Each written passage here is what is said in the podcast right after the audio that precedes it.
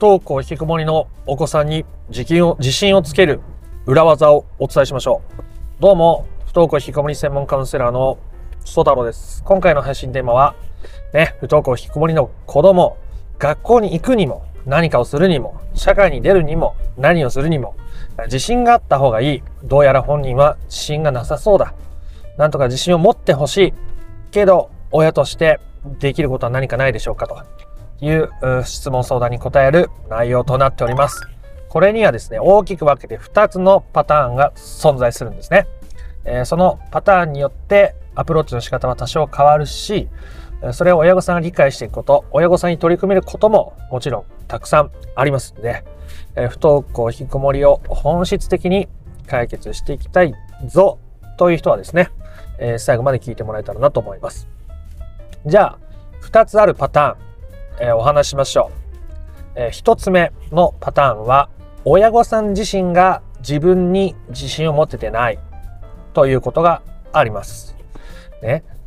自分に自信がないのに子供に自信をつけさせようなんて難しいですね。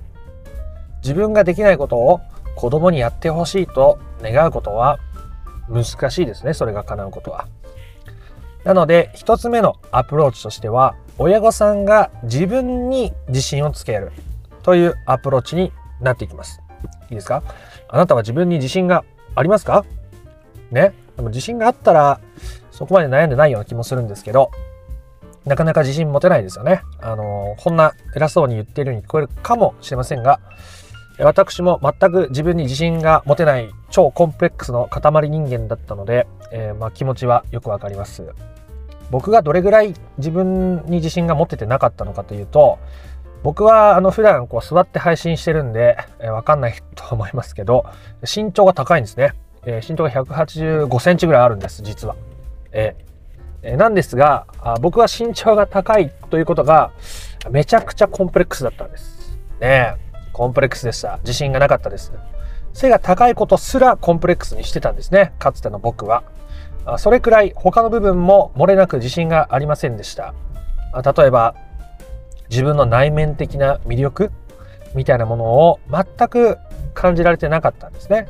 ほとんど感じられていませんでした。特に小中高、その後の専門学校でもそうでしたね。で、変なプライドはあるから余計苦しくなるという状態でございまして、大変に自信が欲しい、自信が欲しいと思っていた時期が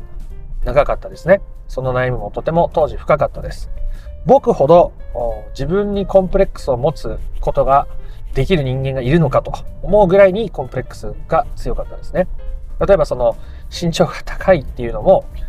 だって一世間一般に言えば長所として扱われるじゃないですか。背が高いだけで立派だとか、あ素敵だとか、ね、かっこいいみたいな言われたことあります、僕も。人生でたくさん。でも、まあその、二十歳ぐらいまでの僕は、背が高いっていうことがすごいコンプレックスだったんです。なんでかっていうと、僕はもっと内面に、あの、自信がなかったから、あの、外的な魅力、見かけの魅力で、こうね、例えば仲良くなった人とか、素敵素敵だねって言ってきてくれた人に対して、えー、内面的な魅力のなさにバレて離れていかれたら寂しいし辛いじゃないですか。だから背が高いっていうこともコンプレックスにしてたぐらいなんですね自信がなかったです自分に。でその自分に自信がない状態でえじゃあ友達に僕が自信をつけさせられるかっていうと、まあ、なかなか難しいですよね。なので、えー、僕もそれぐらい自信がなかった人間として、えー、お伝えできることをしてみたいと思います。だ親子さんも自信をつけるっていうのはできます。ええー、簡単です。うん。あなたが今までできてできたことを思い出しましょう。ね。あなたが今までできたことを思い出しましょう。いや、私何にもできないんです。ね。僕みたいに長所を短所と捉える能力が高い。そんな人でも、その人がやってきたこととかできたことはあるわけです。それは本当に挙げるきりがないことですけど、一度考えてみてください。あなたが今までの人生を通してできたこと。ね。できたことが何もないのに、今生きていることなんてできませんから。何かできて、その上で生きてるわけじゃないですか。何でもいいんですよ。例えば、ね、えー、ご飯作る。いや、私毎日ご飯作らないんです。でもたまに作る。でもいいじゃないですか。ね。買い物に行って買い物してくる。でもいいじゃないですか。ね。いや、そんなの、ね、みんな周りがやってることだし、できてることだし、いや、そんなので自信とか、うん、言えないし、持てないな。っておっしゃる気持ちはわかりますが、でもそれもすごい大切なこと、素晴らしいことなんですよね。で、それがなんでそんなに大切かっていうと、その、すごい小さなことでもいいから、自分ができたことを振り返って、あよくできたねとか、あ自分ってよくできてるなとか、あよかったねって自分に言ってあげる。自分の成功体験を思い出して、それを感じる。っていうことがとっても大事になるんですけど、これができると、お子さんがほんのちょっとできたこととか、世間一般からしたら、その大したことない一歩って言われるかもしれないけど、例えば、今まで食事の皿をね、えー、台所まで運ばなかった子供が運んだとか、今まで外で怖くて出れないって言っていたお子さんが犬の散歩に行ってきたとか、その小さな一歩をすごくいい意味で喜べるようになるですね。まあ、それをね、変にこう、よくできたねみたいな感じで言っちゃうと、まあ、子供との信頼関係にもよりますけど、まあ、大体失敗しちゃう。いや、なんかそ、そんなに言われてもな、みたいになっちゃうので、あ、そうやって動けるようになったんだね、みたいな。あ自分で気持ちが外に向いてきたんだね、とか、あそうやって自分で考えたことをできるようになったんだね、みたいなあ気持ちでいられるっていうのがとっても大切ですということでございますね。なので、えー、自分に親御さんが自信を持っていくそしてその時に自信をつけるためにはすごいたくさんのことができるようにならなきゃいけないとかすごい大きなことができるようにならないといけないっていうのは幻想でむしろちっちゃいことに自信を持っていくこと感じてみることがあなたが自信を取り戻すことになるしそしてお子さんがやってることできてることに小さなことでも目が向くようになってそしてそれを認められるようになるという意味でとっても大切な役割を果たしてくれるわけです。今は思い出すパターンで話しましたけど、もちろんあなたが日々生活してて、できること、できたことも山のようにあるわけですね。山のようにある。お風呂掃除だってそう。ね。お風呂掃除だってそう。お風呂沸かすの。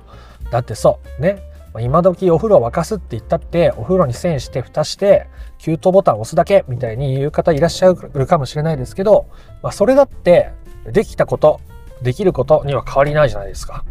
ね。そういう自分をささやかながらに、よくできたねとか、お疲れ様とか、よしよしみたいに関わっていってあげる。成功体験を積み上げていくことが自信を持つことにつながっていくわけです。そしてその自信っていうのは小さければ小さいほどいいし、その先に自然と大きな自信が伴ってきて、ね、自分にしても大きなことに飛び出せるようになるし、そうした背中を見て子供はあ親のようにと思って自信をつけていったりとか、あそういう世界に飛び出す力を自然と身につけていけるし、えその時にあなたは子供のそうした自信を持った姿とかできる部分に目を向けられているので、とても素晴らしい関係が構築しやすくなるという、えー、メカニズムでございます。なので一つ目のパターンとしては、あ親御さんが自分に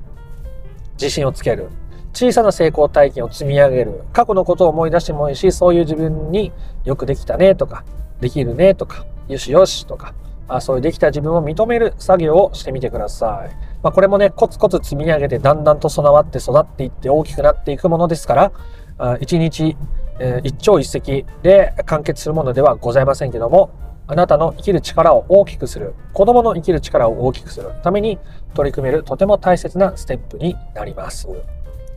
そしてもう一つのパターンですね。時間もだいぶ過ぎてまいりましたが、もう一つのパターンは、親御さんが自信を持てていないという状態を良くないと思っているパターンですね。これがよろしくないということです。本質的な解決からは遠ざかってしまいますよねということですね。というのも、自信があった方がいい。ね、あった方がいいに越したことはないかもしれませんが、ないのが悪いとか、ないことがネガティブだって捉えてると、自然とお子さんのことをネガティブな目線で見ますよね。だって自信がないの良くないと思ってるから。と、お子さんからすると否定されてるって思うわけですよ。なんとか自信つくようにってやればやるほど否定されてるって子供は感じるから余計に苦しくなったり親と関わりたくなくなったり面倒くさくなったり反発したり生きる力が奪われたり自分なんて生きてる価値がないんだとか言ったりするようになってしまうわけです。だから自信がないっていう自分に親御さんが寄り添えるようになるということが大事ですね。自信持てない時だってあるよねと。ね自信が持てなくたっていいよねと。受容していくことがとても大切だというお話ですね。あなたは自信がない自分のことを受け入れることができていますか？受け入れられているかどうか判断するためにはあなたは自分が自信がない部分を、うん、ひけらかすことができるでしょうか？ひけらかすことができますか？なかなかね大人になるとそういう自分の弱いところを出すのが苦手だと。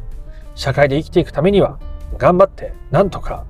武装してやっていかなければならないんだと思う人も多いですね。真面目な責任感のある方が非常に多いですから悩む人って。僕もね、真面目で責任感があるだなんて自分で言うもんじゃないかもしれませんけど、僕もまかつては今よりさらにそうだったわけですね。仕事を一人で抱えて、ね、あの、頼まれてないのにいろいろ仕事して、で、イライラプンプンして、周りとの関係を悪くして、いろいろしてしまっていたわけですから、あの、そんな自分もいますけども、そういう弱い自分、できない自分、自信がない自分をちゃんと表現できるか、人前でえー、あらわにすることができるのかっていうことが受け入れられているかどうかのポイントですね。でもしそれがなかなか難しいと感じているのであれば、自信がない自分をまずあなたが受け入れることが大事ですね。あなたが自分で自信のない自分を受け入れていけるようになると、あなたはあ人の前でも自信がない自分をより表現しやすくなります。人間としてのいい意味での隙が生まれてきます。ね。そんな雰囲気が自然とあなたがどうこうしようと思わずに家の中に漂うようになります。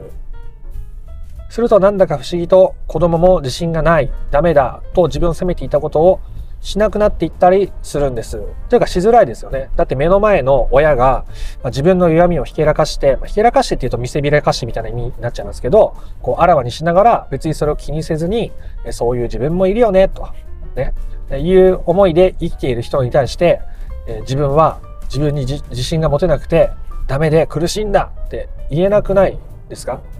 まあ、最初は言えたとしてもあそうやって思うよねって親に言われてそれが親から受け入れられていったらだんだんとそう居続けることが自然と難しくなっちゃいますよね。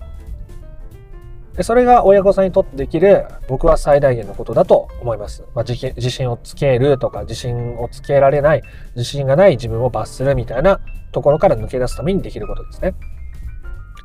ということで簡単にまとめて終わります。えー、不登校お子さん不登校引きこもりのお子さんのために自信をつけさせるというのはまあ大切な視点の一つであると思うんですけどそもそも親御さんが自分に自信がないのに相手に付き合いさせようとしていたり、自信がない状態を悪いと思った状態で、例えば相手のできたところを認めるとか、褒めるとか、あの、そんなことをしてもいい方向には転ぶわけはないのです。なので、自分の自信のなさを、まずはちゃんと自信を育てていく。今までできたこと、今できていることに目を向けて、そういう自分を、親御さんが自分で自分を認めていくステップがお子さんに自然と寄り添ったり、お子さんに自信をつけさせる関わりとか雰囲気に自然となっていくということですね。で、もう一つは、あ自信を持てない自分、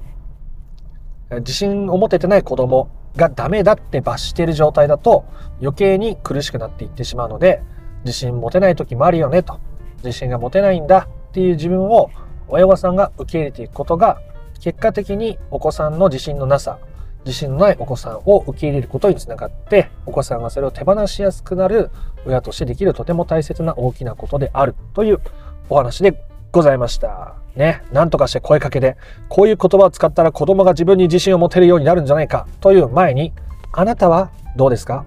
自分自身の問題をクリアした上でその言葉を学んでください。じゃないと、その言葉はただの付き焼き刃で、なんなら相手を傷つける言葉になり得るという話でございました。ということで今回の話が面白かったなとか興味があったという方は、あいいねやコメントをしてみてください。不登校引きこもりの解決法について順序立てて知りたいよという方は、説明欄の URL から公式 LINE に登録してみてください。そちらから不登校引きこもり解決のための三種の神器という動画セミナーを無料でプレゼントしております。えー YouTube のチャンネル登録もよかったらしてみてください。では、あなたの不登校引きこもりの問題が本質的な解決にたどり着くことを心から願っております。また別の配信でもお会いしましょう。ありがとうございました。ソ太郎でした。